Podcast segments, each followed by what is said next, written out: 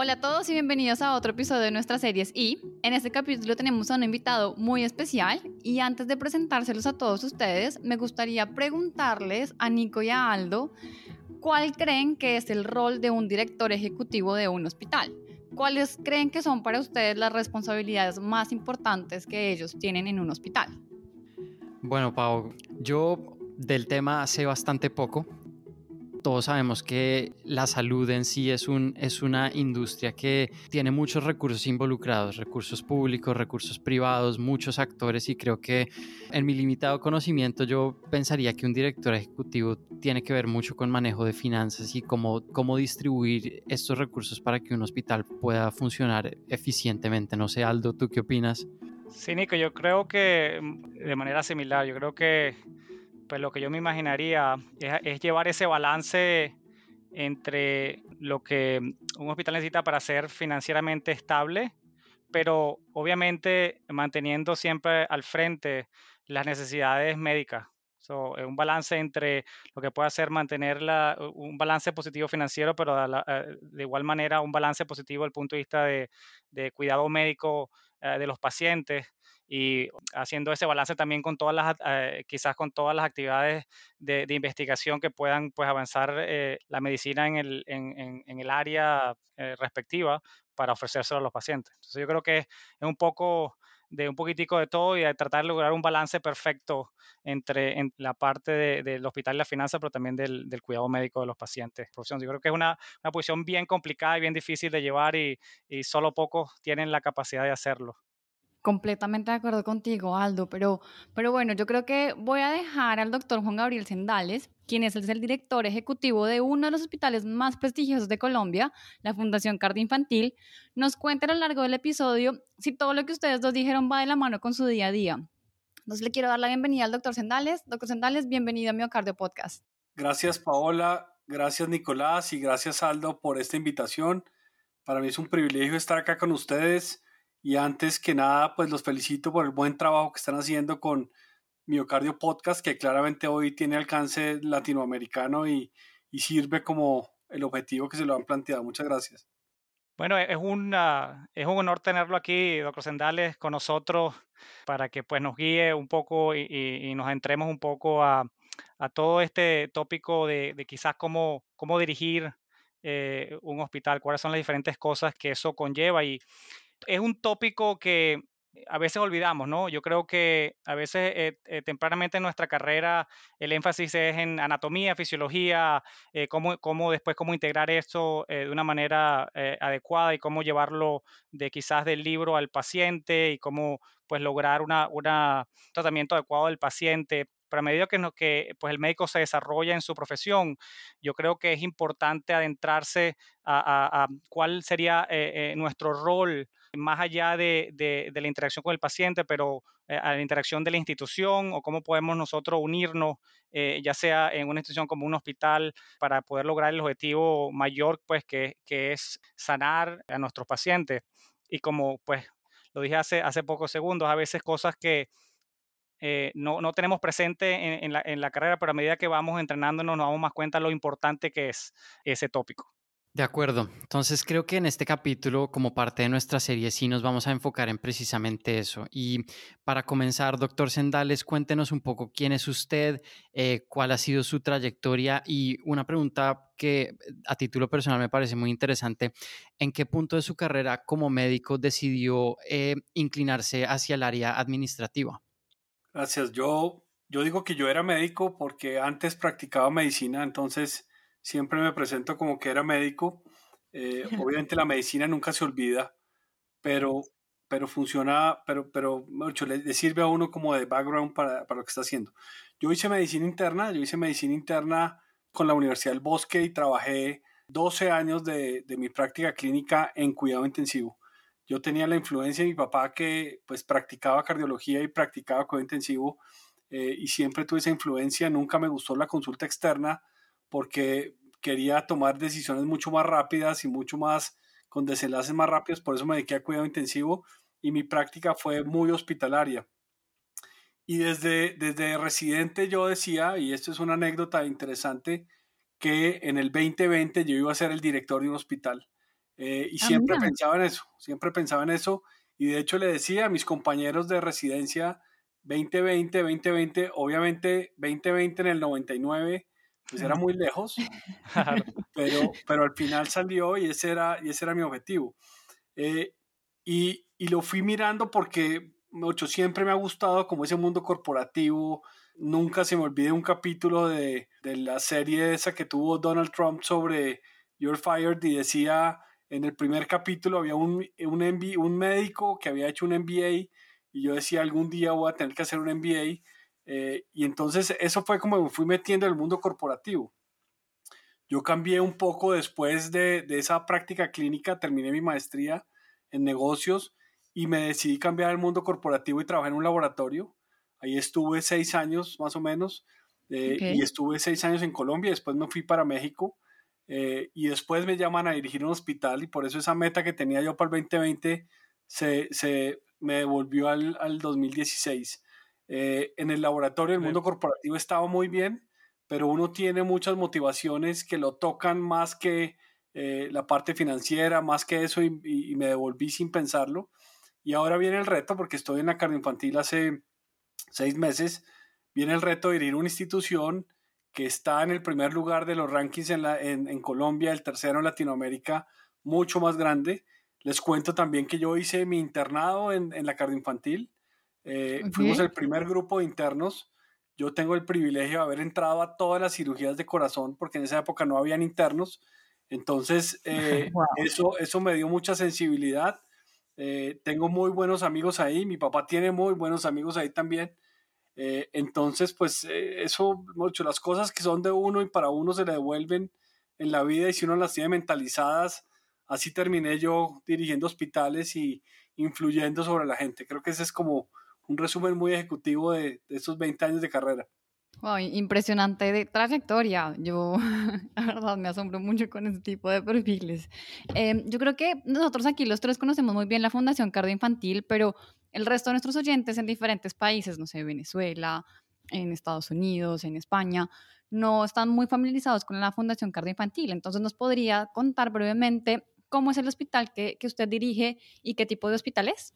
Sí, para los que no estén familiarizados con, Colombia y con los hospitales, digamos que uno los puede clasificar, uno por el número de camas. Entonces uno puede decir que un hospital es grande cuando tiene más de 200 camas. Nosotros tenemos 345 camas. Eh, entonces es un hospital, eh, digamos, grande. Hay hospitales en Colombia de mil camas, pero son muy escasos. Pero más o menos el promedio de los hospitales grandes está entre 250 y 300 camas. Entonces es una forma de clasificarlo y nosotros estamos en, eso, en, en, ese, en ese punto. Y otra forma de clasificarlos tiene que ver con eh, el grado de complejidad que manejamos. Los hospitales se clasifican de 1 a 4, siendo uno los centros de pronto de salud, los centros ambulatorios, donde hay médicos generales y una enfermera probablemente, hasta los nivel 4, que son de mayor complejidad, donde hay especialistas e incluso donde hay servicios de alta complejidad como son los trasplantes, eh, las unidades de cuidado intensivo. Entonces, el hospital de la, la Fundación Cardioinfantil que tiene el hospital es un hospital de 345 camas de muy alta complejidad porque manejamos trasplante eh, de corazón, pulmón, eh, hepático, renal. y eso nos hace de alta complejidad. Eso es más o menos como se, se clasifican los hospitales. Muchas gracias. Y quiero devolverme a la pregunta que hizo Pau al principio y preguntarle desde su opinión cuál es el rol de un director ejecutivo, cómo lo describiría. Yo, yo lo describo, si hablamos de fútbol, como si fuera el director técnico del equipo eh, y es el director, digamos, que está muy pendiente de toda esa estrategia de lo que puede ocurrir ahí. De otra manera, por ejemplo, usando la analogía del director de orquesta, al final es esa persona que, que dirige la orquesta no necesariamente tiene que saber tocar los instrumentos, pero sí por lo menos saber cómo se dirigen a, estos, a estos músicos. Y en, un término mucho más corporativo, lo que, lo que uno hace en la dirección ejecutiva es tomar las decisiones, digamos, importantes, estratégicas dentro del hospital, eh, apoyar mucho la cultura. Yo creo que uno como director se encarga de manejar esa cultura que tiene que ver con, con los comportamientos, con las actitudes que tienen los, los empleados hacia los pacientes eh, y obviamente asegurarse de cumplir la misión.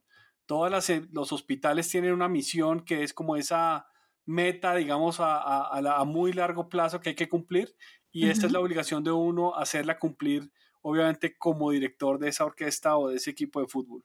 Muy complejo, pero ya que nos metimos en este tema, me gustaría ahondar un poquito más en los pilares estratégicos a tener en cuenta en esta gestión administrativa hospitalaria.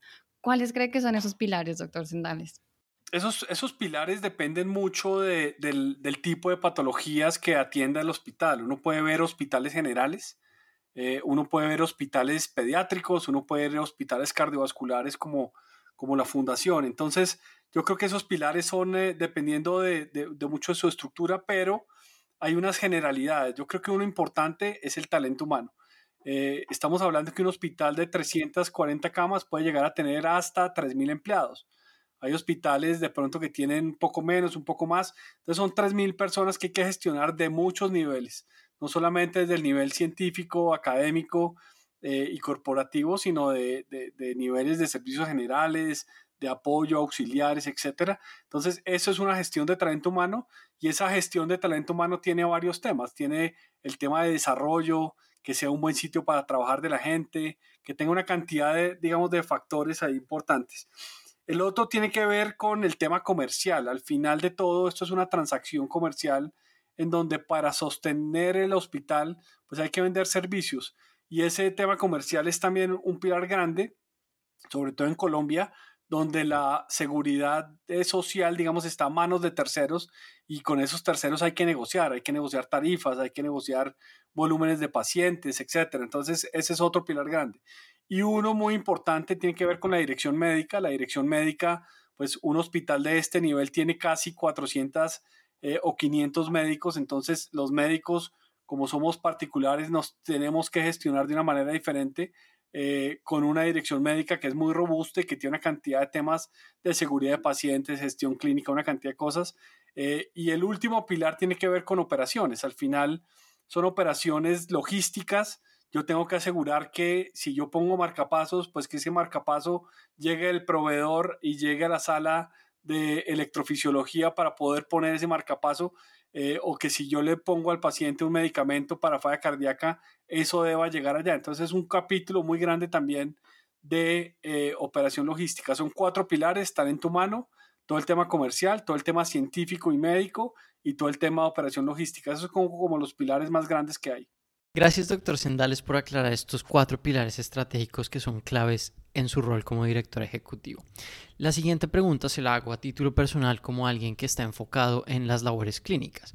Y nos hemos dado cuenta que la labor del médico se ha transformado en los últimos años. Hemos tenido que estar mucho más preocupados por la codificación, la documentación y que todo esto esté muy bien escrito en, en las historias clínicas y esto ha reemplazado mucho el contacto directo con el paciente. Eh, estoy seguro que muchos de nuestros oyentes en Miocardio Podcast están más familiarizados con este rol clínico y quería preguntarle, en su opinión, cómo manejar estos cambios y cómo minimizar este impacto en la práctica clínica diaria. Eso es cierto, eso es cierto porque el problema es que la medicina se volvió ahora una medicina corporativa. Y cuando hablamos de medicina corporativa, pues hay que, hay que presentar ahora informes, reportes, tendencias, mirar el mercado, una cantidad de cosas. Yo vi ejercer a mi papá, por ejemplo, que él ejercía medicina domiciliaria porque él iba eh, con su maletín donde tenía un fonendoscopio, un bajalenguas, una linterna y un tensiómetro, iba a la casa del paciente, tomaba la, la tensión, examinaba, incluso en algún momento llegó a tener eh, electrocardiogramas portátiles donde podía tomar un electro y al final eh, él no tenía que rendirle cuentas a nadie, solo a su paciente, a su familia y ejercer eso. Ahora cuando hay una medicina, eh, digamos, a cargo de terceros, pues a esos terceros hay que darles informes, reportes y una cantidad de cosas. Y es cierto que la mayoría de los médicos hoy en posiciones administrativas están gastando la mayor parte de su tiempo en temas que le quitan la atención. Pero igual se comienza a generar una, una línea también de, de desarrollo de, de, esa medicina administrativa. Eh, nosotros tenemos una gran cantidad de médicos que han hecho carreras administrativas, pero que entienden la diferencia entre, entre una válvula bicúspide y una tricúspide. Y entonces eso sencillamente ayuda mucho a que la gente se pueda entender y apoyar a esa gestión clínica. Entonces, sí es cierto que la medicina ha cambiado, que hoy en día gastamos mucho tiempo, pero cada vez tenemos más sistemas, por ejemplo, de información que nos apoyan y nos aportan esa gestión clínica pues es increíble lo que usted tiene que pues balancear y lo que a mí me parece bien interesante y quizás contrastándolo un poco con, con, algunos hospitales en los Estados Unidos es que ciertos hospitales en los Estados Unidos quizás manejan la parte administrativa y corporativa directamente con personas que han hecho MBA, eh, han hecho estudio de negocios, pero que no necesariamente tienen un, un entrenamiento médico de base. En los últimos años, ciertos hospitales o ciertas, ciertas instituciones eh, eh, han tratado de de lograr pues lo que conversamos al momento, era lograr que un médico que, que tenga un conocimiento eh, amplio de, de, las diferentes ramas eh, y que pueda, como usted dijo, manejar la orquesta para entender eh, cuál es el rol y cuáles son las operaciones de cada una de las diferentes especialidades, pero que tenga ese rol administrativo, entendiendo cómo funciona y qué se necesita cuál es el punto de vista económico, qué es lo que podemos conseguir y cuál es la manera más efectiva de conseguirlo, pero en el proceso asegurándose que eh, eh, se cumpla el objetivo primario que es eh, tratar a los pacientes. Entonces, y veo con, pues, con, con, mucho grado que, por ejemplo, en la infantil, pues el que lleve la batuta de esas decisiones importantes, sabe que, tenga, que esté entrenado no solo en el punto de vista administrativo, pero el punto médico, porque hay, hay, hay cosas donde tiene que haber quizás un poco más de flexibilidad, ¿no? Ahí, ahí, Aldo, hay dos cosas importantes y es eh, un médico puede aprender administración, pero un administrador no puede aprender medicina. Entonces, eso hace una diferencia muy grande. Y lo segundo tiene que ver con eh, que hoy en día precisamente eh, esas decisiones, digamos, se apoyan mucho más cuando el director del hospital es médico. Hay una publicación no, no tan reciente, hace unos cinco años, del, de Harvard Business Review, eh, que es como, esa, como ese journal del, del management, y dice que los hospitales que son dirigidos por médicos tienen mejores desenlaces financieros y, y, mejores desenlaces de operación que los que son directamente dirigidos por abogados, por financieros, porque esa sensibilidad se necesita. Se necesita saber cuándo uno eh, puede decir sí, cuándo no y cómo, y cómo mediarla, porque si uno es muy financiero, probablemente las mediciones van a ser muy diferentes y eso se nota que hay unas diferencias bien grandes en la dirección de hospitales. No, absoluto. Yo, yo lo he visto en mi práctica a través de las diferentes instituciones en las cuales tengo el honor de participar, que pues eh, eh, tener una conversación de, de, una necesidad clínica que obviamente uno tiene que presentarla desde un punto de vista financiero, pero por el entendimiento de, mira, desde este punto de, operación, yo necesito tener esta o aquella máquina y esto es lo que me va a ofrecer y esto es lo que va a llevar a, se va a traducir en el, en el tratamiento médico quizás esta otra opción sea un poquitico mejor punto económico, pero aquí todavía podemos hacer, hacer algún tipo de, de, ganancia financiera y a la vez lograr el, el, tratamiento ideal para el paciente. Y eso solamente se puede llevar a cabo cuando las dos personas, como bien usted dijo, se entienden, o al menos el punto de vista médico se entiende cuál es el objetivo que se quiere lograr. Estoy totalmente de acuerdo. Sí, yo, yo, yo aquí también me sumo a la charla y creo que también es súper importante tener ese conocimiento previo para decir, aquí podemos reducir, aquí no, pues digamos que estoy suponiendo, pero, pero cuando uno entiende exactamente el proceso, lo que lleva atrás y entiende cómo son las cosas, creo que hay un mayor, mayor mejores outcomes en general. Y, y en cuanto a, esta, a estos outcomes y estas evaluaciones, eh, ¿cómo podríamos evaluar la gestión clínica desde diferentes perspectivas, doctor Sendales? Yo creo que hay varias, hay varias eh, perspectivas de la gestión clínica. La primera, pues obviamente son desenlaces, eh, digamos, de resultados clínicos. O sea, lo, lo, lo, mejor es saber que un paciente entra con una patología y sale con los mejores resultados posibles de acuerdo al mejor tratamiento que hay. Ese es, ese es uno de los, de los temas, digamos, relevantes y debería ser el principal.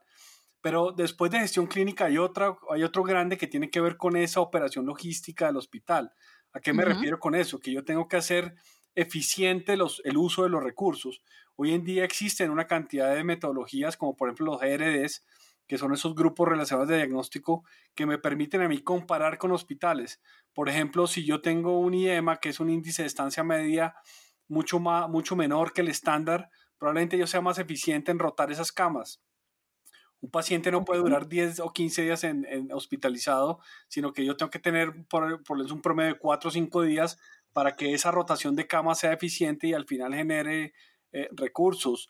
Todo lo que tiene que ver con seguridad del paciente. Hoy en día los hospitales desafortunadamente son sitios muy inseguros todavía eh, y eso hay que medirlo. Hay que medir las caídas, hay que medir eh, la infección del sitio operatorio, Eh, tenemos una cantidad de variables de gestión clínica que me permiten saber si yo estoy haciendo la tarea bien o la estoy haciendo mal. El uso de antibióticos, bueno, una cantidad de formas de, de, medirlo de esa manera. Y, y, hay otro que tiene que ver con, eh, digamos, la referencia y contrarreferencia de pacientes. Eso también es importante en gestión clínica de cómo yo puedo mirar eh, esa utilización de recursos. Y uno también fundamental tiene que ver con el uso de capacidad instalada de nada saco tener yo un, eh, un, eh, un, eh, ecocardiógrafo de tres dimensiones o ultrasonográfico cuando de nada veo uno o dos pacientes nomás. Entonces yo tengo que asegurar que ese uso del recurso se, se utilice de una manera eficiente para maximizar esa inversión que yo tengo. Entonces la gestión clínica son muchas variables que hay que estar midiendo como relojes de, una, de, un, de un Airbus 330 que, que tiene que estar en el aire de manera permanente. Sí, no, eh, totalmente de acuerdo. Una de las cosas que yo pues, que quería pues, preguntarle, que siempre e, en, la práctica clínica una forma muy fácil de, hacer la evaluación del clínico es pues cuántos pacientes estás viendo, cuántas imágenes estás leyendo, cuántas cirugías estás conduciendo, que es una forma bien cruda y bien quizás eh, financiera de verlo, de cuánto dinero estás trayendo al hospital con cuántos procedimientos. Mientras más procedimientos hagas, eh, obviamente quizás haya mayor retribución. La segunda opción o la segunda manera de hacerlo, que yo creo es un poco mejor, es como lo que veníamos hablando, es la parte de cuáles son los resultados, ¿no? Si, si yo tengo un paciente que lo opere, el paciente tiene que ser readmitido, tiene eh, unos resultados subóptimos, eh, es otra forma de hacerlo y hacerlo como quizás con, con goles eh, bien, bien precisos para cada una de las patologías. Todo paciente con enfermedad cardiovascular tiene que estar dentro de tu panel con aspirina, estatina, con una atención adecuada y hay diferentes maneras de hacerlo. Pero yo creo que lo difícil puede ser una manera de valorar eso, que es un poco intangible al final, vuelvo y digo, yo creo que los desenlaces clínicos son los que deberían mandar, eh, digamos, la parada acá. O sea, yo, yo, yo creo que hay formas, digamos, de, de, objetivizarlo. Pero el hecho que un paciente o un médico se demore más con un paciente que otro no lo hace menos eficiente que el otro. O sea, yo creo que al final lo que nosotros precisamente miramos es ese conjunto, digamos, de variables que al final me digan, mire, eh, atendió 10 pacientes, no, no importa si se demoró media hora o no, eh, pero pero la, yo, yo, creo que en la medicina hay unas dinámicas propias de, de los temas. Eh, esa famosa consulta de 20 minutos, eh, que, que, uno lo, lo, mira y dice, oiga, yo es que en 20 minutos no puedo ver un paciente. Pero si uno lo mira objetivamente, sí lo puede ver en 20 minutos si usa un, un tiempo de una manera eficiente. Hace poco, por ejemplo, estaba trabajando en un hospital hace un par de años y llegaron los consultores de McKenzie, por ejemplo, a decir, ustedes pueden ser más eficientes en salas de cirugía si hacen estas cinco cosas. Y uno veía, pero es que esto no es una línea de producción, o sea, esto no es un paciente que entra a una línea y termina, sino el paciente tiene gripa, eh, la familia se pone a llorar y uno como médico tiene que acompañarlos en ese duelo, una cantidad de cosas, eh, pero uno sí puede ser eficiente de muchas cosas. Por ejemplo, el uso óptimo de las salas de cirugía eh, porque es que nosotros ponemos una cirugía de 10 horas y después una de una hora y después otra de 10. Más bien, ¿qué pasa si yo pongo las de 10 en, por la mañana y no por la tarde? O sea, si hay una forma de gestionar esto eh, y al final, vuelvo y digo, el, tema no es, no es de tiempos y movimientos como usualmente suele ocurrir en las fábricas, pero sí es de desenlaces clínicos y al final un tema muy importante de satisfacción del paciente y su familia. Sí, no, totalmente de acuerdo. Y tener ese entendimiento del punto de este medio, como veníamos hablando, habíamos hablado, es, crítico para poder entender toda la, operación. La otra pregunta que tenemos es que ha surgido eh, este modelo de, quizás de, instituto, ¿no? O, de, o de, departamentos dentro de la institución. Eh, y, lo que quizás genera es que obviamente, por ejemplo, em, el, el, instituto que quizás hace más procedimientos invasivos, electivos, quizás la cirugía cardíaca puede generar bastante eh, eh, eh, una retribución financiera importante comparado quizás con los servicios médicos. Un poco de, los, de, los, de las dificultades que, que, pues yo veo desde, desde mi punto de vista clínico es cómo balancear diferentes departamentos que quizás tienen una desigualdad en los ingresos que generan, pero que si esos departamentos no existiesen, el departamento genera dinero no pudiese funcionar. Entonces, ¿cómo, cómo ocurre ese balance ya a tu nivel en, la toma de decisiones y cómo lo incorpora, cómo lo, transmite ah, e, e, en, cuanto a la toma de decisiones de ya sea de adquirir equipos o de personal, o etcétera? Esa es, esa es una pregunta que, que ojalá tuviera la respuesta porque es muy compleja, pero hay formas de analizarlo, o sea, hay formas de analizarlo. eh, y depende de la forma como uno mide. Aquí no vamos a hablar de medicina, pero vamos a hablar desde el mundo de vista corporativo cómo se utilizan estos, estos temas. Hay, hay, hay unos grupos que, que, generan mucho valor y ese valor se llama EBITDA, que es como la forma como hoy corporativamente se mide quién produce valor y no. Entonces, el EBITDA, por ejemplo, de una industria farmacéutica puede estar alrededor del 60%. Esos son los, eso son la utilidad que genera después de impuestos, deducciones, una cantidad de cosas. Y hay formas de medirlo. Un, un hospital, por ejemplo, eh, como el Brigham's, por ejemplo, asumo yo que tener una EBITDA por lo menos 25-30%, que eso es alto. Eh, nosotros estamos entre el 14 eh, y el, entre el 10 y el 14%. Queremos llegar al 20%, pero eso necesita mucha, muchas, muchas cosas. Y, y, la forma como medimos es que medimos los departamentos por centros de costo independientes. Entonces, el laboratorio clínico es un centro de costos independiente, imágenes diagnósticas es otro, urgencias es otro, eh, cardiología no invasiva es otro, eh, cardiología clínica es otro, y yo voy midiendo a cada, a cada uno de esos de la misma forma. ¿Qué pasa con cardiología clínica o con urgencias? Probablemente urgencias tenga un EBITDA negativo, que eso desde el punto de vista de negocio, pues es un pésimo negocio, pero resulta que el 30% de los pacientes que ingresan al hospital ingresan por urgencias. Entonces yo tengo que ser lo suficientemente responsable, tener ese acceso, obviamente midiendo muy bien la optimización y, no que yo pierda 10 de EBITDA, sino que pierda 7 o 8, eh, porque de ahí salen las cirugías de corazón o las cirugías, o de ahí salen los tags, porque usualmente imágenes diagnósticas se lleva todo el, eh, se lleva todas las, las, banderitas y las estrellitas, pero resulta que son los médicos clínicos quien piden los tags. Entonces, pero al final es la sumatoria de todo. Yo, yo no espero, por ejemplo, que todas las unidades produzcan la misma cantidad de vida, pero sí espero que por lo menos las que pierdan, pierdan menos y cada vez ser mucho más objetivos. Entonces, hay formas de medirlos, hay formas de, de cuantificarlos. Obviamente los procedimientos quirúrgicos y los procedimientos invasivos producen mucho más EBITDA eh, que, los, que los otros, pero no significa que por eso entonces acabe la consulta externa, porque de ahí salen los, tags, los PETs, los exámenes de laboratorio, que al final me generan valor dentro de la operación. Digamos, ese comentario me parece que me hace entender mucho mejor cómo, cómo se organiza el hospital en su, como de manera integral y entender que, que no es que unos den y otros no, sino que es, es, es como un reloj que necesita de todos los engranajes para que funcione adecuadamente. Quiero, quiero cambiar un poco de tema. Los hospitales por su naturaleza tienen que estar adaptándose a las transformaciones que vive el sector salud y debemos estar preocupándonos por las cantidades de personas que pueden o no pueden acceder a un sistema de salud. Y pues con, en la misión como médicos está tratar a todos los pacientes por igual. Eh, ¿Nos podría comentar un poco cómo maneja usted este punto en el, en el contexto de un sistema de salud como el colombiano y cómo se puede extrapolar esto a otros sistemas en Latinoamérica? La Colombia tiene una particularidad y es que el sistema de salud tiene una cobertura del 100%, del casi del 100% de, de cobertura de los pacientes. ¿Eso qué significa? Que el 98% de la población tienen acceso cubierto, bien sea por el régimen privado, por el régimen, digamos, público a la atención de salud. Entonces, a nosotros particularmente, por ejemplo, el pagador no nos importa. A mí no me importa si el paciente viene del régimen subsidiado del público eh, o del régimen privado. Eh, y a los médicos afortunadamente tampoco, porque los médicos tienen unas formas de contratación que le aseguran que tengan un flujo de recursos lo suficientemente, eh, digamos, rápido para poderlo hacer. Entonces, yo creo que de cierta manera eso, eso se logra. Eso no significa que no haya hospitales a los que no se enfoquen solamente probablemente en pacientes privados y que no atiendan ningún público. Entonces, eso, eso se maneja de esa manera. Y lo otro es lo que pasa tras en el back office de esa negociación con esos aseguradores.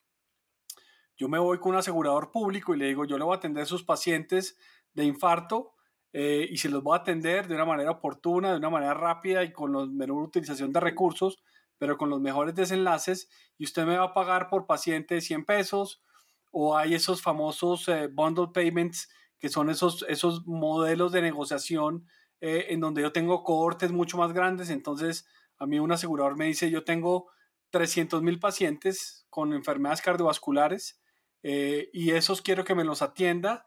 Entonces yo genero unos mecanismos suficientemente robustos para tener una historia, una, un acceso a consulta, pero también si necesitan un eco, se lo puede hacer y al final empaco eso dentro de un modelo de negociación. Entonces hay muchas formas de poderlo hacer. Hoy en día nos estamos adaptando, como usted dice, Nicolás, a toda esta manera de, de negociación diferencial eh, y ocurre en Estados Unidos, ocurre en Europa y ocurre también en el país eh, como el nuestro. Yo, yo soy, de hecho, no soy eh, fan del sistema de salud, pero creo que es un buen sistema de salud. ahora con COVID no me imagino este país sin esa, ese acceso del 99% y eso de cierta manera garantiza que toda la población esté cubierta desde un dolor de muela hasta un trasplante de corazón. No, a mí, a mí, a mí todo esto me parece fascinante. Estoy aquí perpleja con toda la información que estamos aprendiendo. Em, yo aquí siempre, siempre lo he dicho. Yo, mi, mi tema es bioinformática y, y bioingeniería y siempre que, siempre que estamos analizando eso desde la parte de investigación y de creación de empresa, nos dicen como el sistema de salud es algo reactivo y no proactivo a las cosas que está pasando con los pacientes. ¿Qué quiero decir con esto? Siempre estamos esperando que los pacientes lleguen a urgencias con una patología y estamos reaccionando a lo que el paciente traiga y no estamos interviniendo prematuramente con prevención primaria para ser un poco más proactivos. Por eso quisiera preguntarle sobre las estrategias en prevención primaria que se han generado en su hospital en particular y si conoce algún ejemplo a nivel eh, global que, que hayan sido exitosos. Sí, esa es otra de las grandes discusiones que tenemos porque la pregunta es si un hospital de cuarto nivel que hace alta complejidad debe centrarse en la prevención primaria. Eh, mi respuesta es que no. Mi respuesta es que no, porque es que resulta que yo estoy muy ocupado atendiendo pacientes muy complejos y la prevención primaria tiene, una, tiene unas formas mucho más básicas, digamos, de, de enseñar, de hablarle al paciente, que probablemente en un nivel primario se puede hacer. Entonces yo de entrada diría que yo como hospital de cuarto nivel no me queda tiempo para, hacer prevención primaria, porque yo lo que tengo es que atender, porque para eso estoy preparado y mis médicos están preparados para hacer reanimaciones, para hacer cateterismos, para hacer trasplantes de corazón y de pulmón, eh, pero probablemente no para enseñarle a un paciente con prediabetes a comer mejor o a bajar los carbohidratos. Entonces, la forma como yo lo veo es que uno debería estar en una red, digamos, de atención de, del primer nivel de atención al cuarto, y ahí sí, en ese primer o segundo nivel se puede hacer prevención, eh, prevención primaria. Eh, ok. Vuelvo al tema. ¿Quién, experiencias a nivel mundial? Hay muchas. Una muy, eh, muy, muy representativa está en Estados Unidos, que es Kaiser Permanente.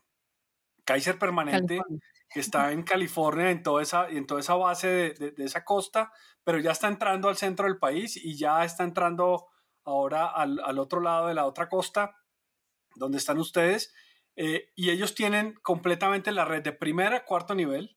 Entonces, en el primer nivel, por ejemplo, hay enfermeras y médicos generales o médicos familiares enseñando al paciente a comer, pero si ese paciente por alguna razón se va deteriorando y le diagnostican una diabetes o le diagnostican una hipertensión arterial, tienen la forma de mandarle un segundo nivel y si ese paciente se infarta lo pueden mandar al tercero o al cuarto nivel. Y todo queda dentro de la misma línea, la historia clínica está muy compartida, eh, pero yo me atrevería a decir, nosotros no hacemos prevención primaria no porque no queramos, es porque no nos queda tiempo de hacerla.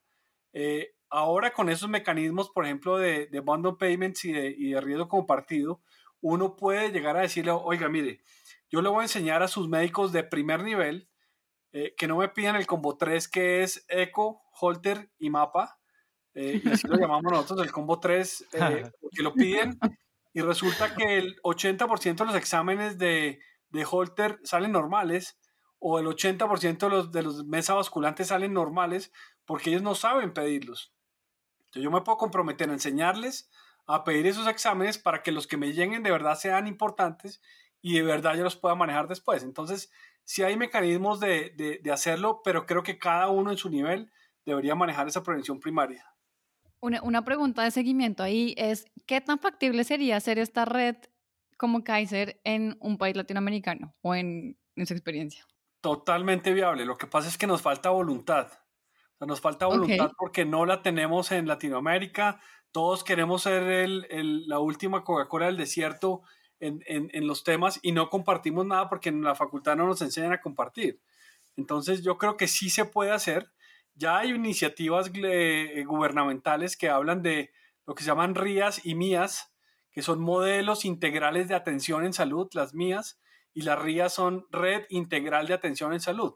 Entonces ya están hablando de eso, pero, pero es que como, como, como no, no tenemos la voluntad de compartir información, yo no quiero que los aseguradores sepan cuánto me cuesta el stent y porque yo les cobro de esa manera, el asegurador no quiere contarme cómo distribuye sus costos. Entonces hay una forma diferente, pero Kaiser permanente lo tiene y, y funciona muy bien y son muy eficientes además.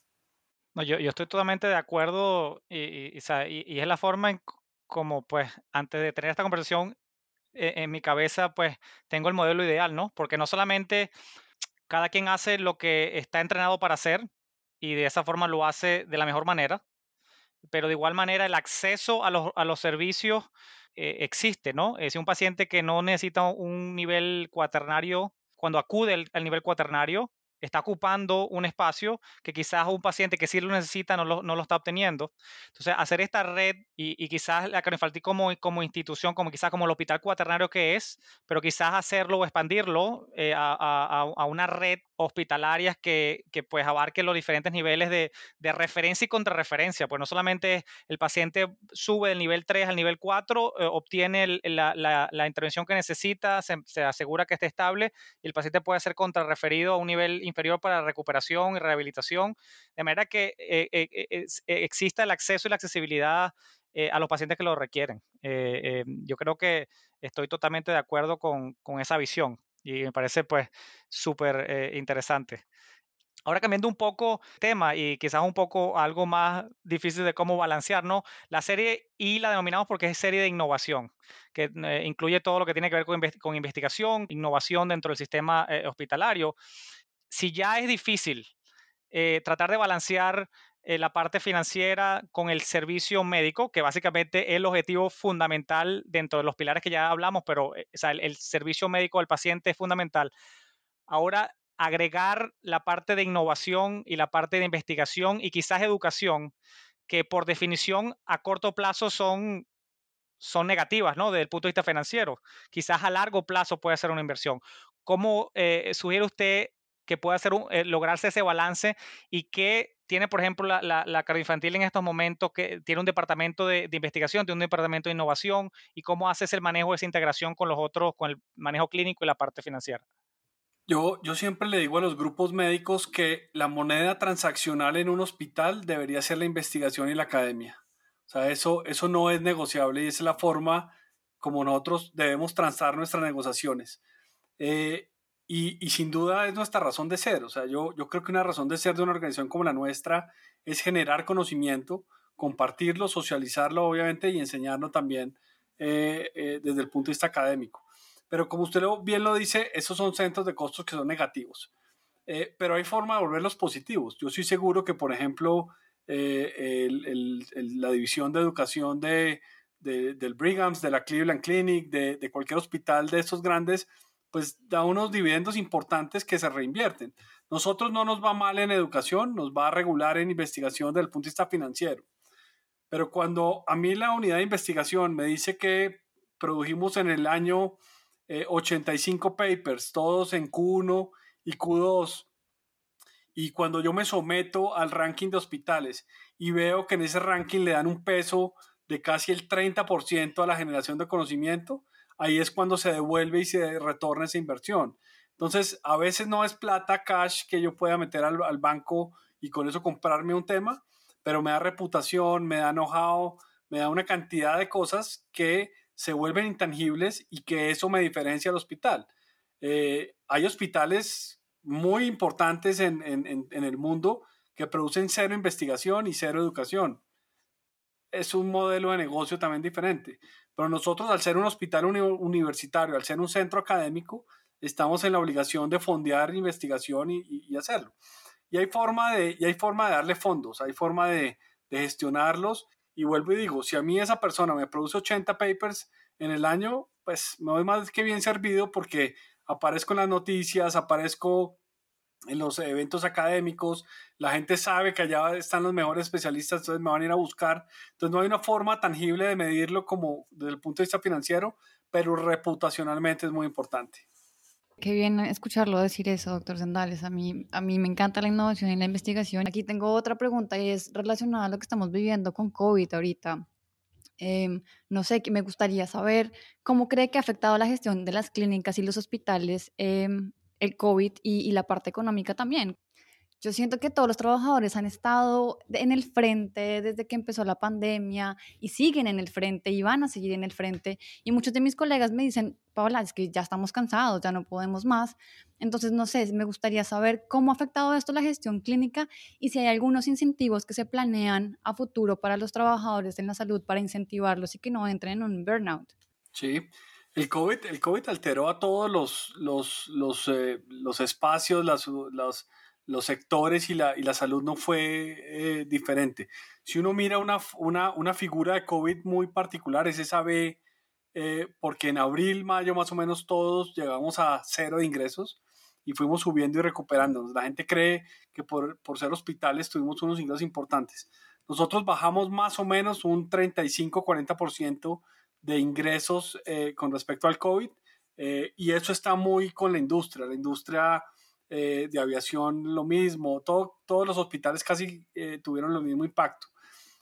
nosotros nos preocupamos mucho por la gente, nosotros nos preocupamos mucho por la gente y había médicos que se contrataron de alguna manera para poder mantener ese ingreso, les dimos acceso a una cantidad de beneficios, eh, nos preocupamos mucho, por ejemplo, por los elementos de protección personal para asegurar que eso fuera lo primero y que se sintieran tranquilos. Entonces yo creo que al final tocó usar mucha psicología, abrimos líneas 24/7 de, de, psicología para ayudar con esa, con esa emocionalidad que a todos nos afectó, vuelvo digo, a todos nos afectó y siempre fuimos muy solidarios y muy sensibles con las personas. Entonces eso es, es importante como, como institución. Y segundo, eh, hemos establecido mecanismos eh, nosotros, por ejemplo, tuvimos médicos y, directivos, por ejemplo, que tuvieron reducciones salariales, eh, que a medida que fuimos desocupando el COVID, por ejemplo, la recuperamos y les dimos salario emocional, como yo lo llamo, que al final es tiempo libre. Mire, ¿sabe qué? Tome cinco días de tiempo libre y váyase para donde quiera y yo se los voy a pagar. Eh, a los directores ejecutivos, a los directores eh, de unidades del, grupo ejecutivo, por ejemplo, les dimos chequeos médicos para ellos y para su familia. Eh, cosas de ese tipo que al final nos van sensibilizando. Creo que nunca nos, va, nunca nos va a alcanzar los recursos para devolverle a la gente lo que hizo. La gente cuidado intensivo que lleva ocho o nueve meses trabajando a la par, viendo cómo se enferman sus colegas, ojalá pudiéramos nosotros devolverles todo el trabajo que nos han hecho. Lo tenemos en el radar, esperamos poder devolverles eso de, en tiempo, en dinero, eh, en especie de alguna manera, eh, porque sí sabemos que el trabajo que hicieron fue muy grande. No, eh, qué bueno, qué bueno escuchar eso y me gusta ese concepto del salario emocional, que no todo, pues no todo evidentemente es retribución económica, el tiempo libre que, que digamos, nosotros eh, haciendo fellowship y residencia entendemos que el tiempo libre no es mucho y el salario emocional de tiempo libre estaría muy bien recibido.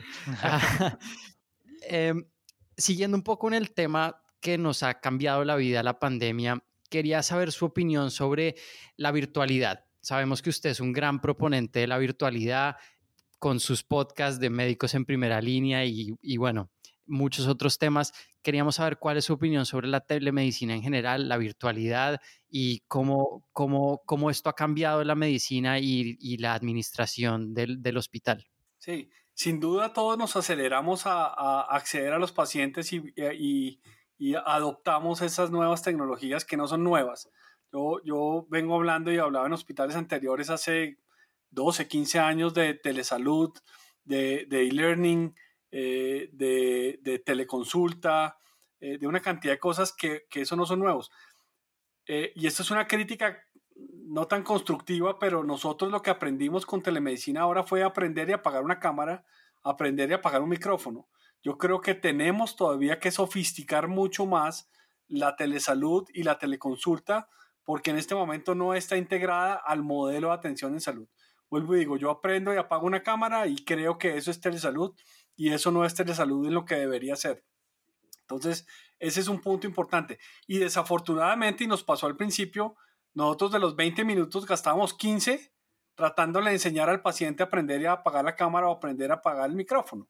Eh, entonces eso no es telesalud. Yo creo que ahí nos falta todavía incorporarlo. Nosotros lo tenemos dentro de nuestro plan estratégico a, tres años que vienen, que comienzan este año y terminan el 23, y lo vamos a mirar cómo lo sofisticamos, dándole omnicanalidad, por ejemplo, de acceso a los pacientes, que puedan acceder a una consulta a través de un celular, pero que esa consulta sea lo suficientemente robusta para poder eh, acceder a los laboratorios. Bueno, toda una cantidad de cosas.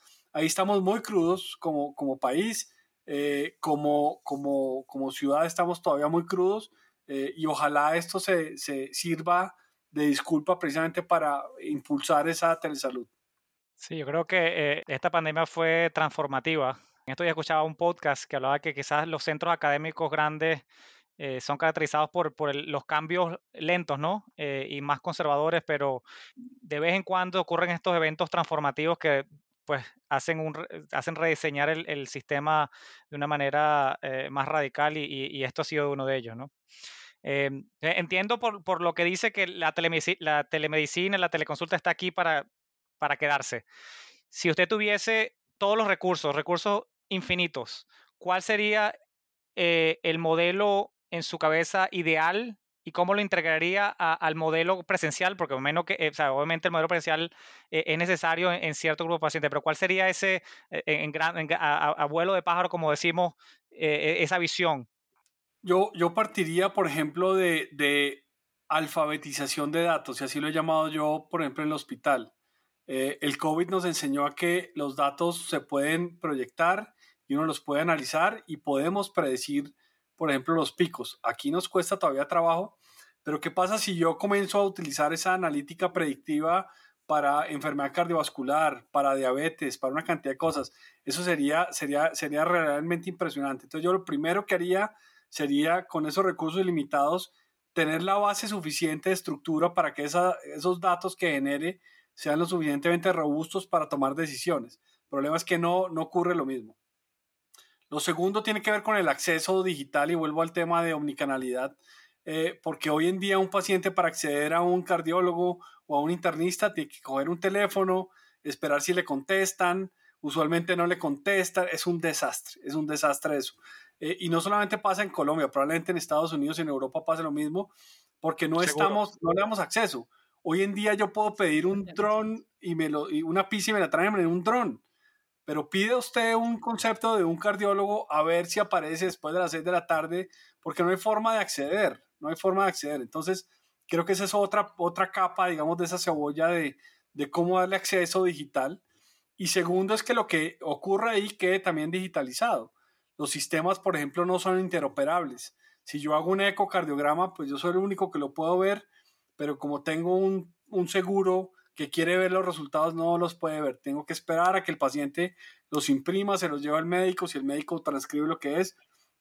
Entonces yo creo que son como las tres capas principales de darle herramientas precisamente a, los grupos y trabajaría mucho en lo que es inteligencia de negocios también. Porque vuelvo y digo, yo como tomo decisiones a punta de, de hojas de Excel, a punta de cuadernitos, donde me dicen, no, es que aquí ya tenemos tres, pero aquí son otros dos. Yo necesito integrar eso en un sistema de, de, datos también para tomar decisiones desde el punto de vista administrativo. Entonces, todavía estamos muy lejos de eso. O sea, todavía estamos muy lejos. Hay hospitales muy avanzados, hay hospitales muy sistematizados, robotizados, pero creo que todavía nos falta mucho trabajar sobre todo en esa, en esa alfabetización de datos de cómo podemos hacerlo. De verdad que cada respuesta quedaría para hablar de un, de un capítulo entero, pero creo que con esto nos despedimos y doctor Sendales queríamos una vez más agradecerle por acompañarnos en este otro capítulo más de la serie y eh, muchas gracias por compartir su experiencia, su conocimiento y de verdad que ha sido muy enriquecedor esta, esta conversación. Nicolás, gracias a usted, a Paola y a Aldo. Yo creo que disfruté también mucho este espacio. Creo que esto es parte de de, generar valor y de colaborar. Eh, vuelvo y les digo que los felicito por el trabajo que están haciendo. A veces se siente uno raro eh, porque, porque no sabe cómo, cómo puede llegar a aportar, pero creo que la sumatoria de todas estas iniciativas es la que al final le agrega valor a todo el proceso. Exactamente, exactamente es eso. Y, y, cuando empezamos con esta serie sí dijimos, vamos a integrar todo este talento que tenemos de médicos en diferentes áreas para pues para que nos escuchemos y, miremos que de pronto nuestro punto de vista está un poco sesgado porque no conocemos exactamente lo que los otros hacen. Eh, yo me voy feliz, me voy feliz por varias razones de, de este episodio y no solo por todo lo que hablamos de informática, manejo de datos, libertad en, los datos, interoperabilidad, eh, sino por todo el aprendizaje que me llevo de la parte administrativa. Y una vez más quiero, quiero agradecerle por estar con nosotros. Em, a ustedes, a los que nos están escuchando, sigan conectados a la fecha del nuevo episodio de esta serie y de nuestros episodios tradicionales. Les recuerdo que nos pueden seguir en nuestras redes sociales, arroba miocardiopod en Twitter y miocardio podcast en Facebook e Instagram. Bueno, entonces nos despedimos con pues un eh, un gran saludo y, gracias por todo, Crocendales, por compartir este espacio con nosotros y, y, pues a la audiencia recuerden que Miocardio Podcast es tu podcast de cardiología en español y bueno, ahora con innovación en nuestra nueva serie I. Chao. Chao.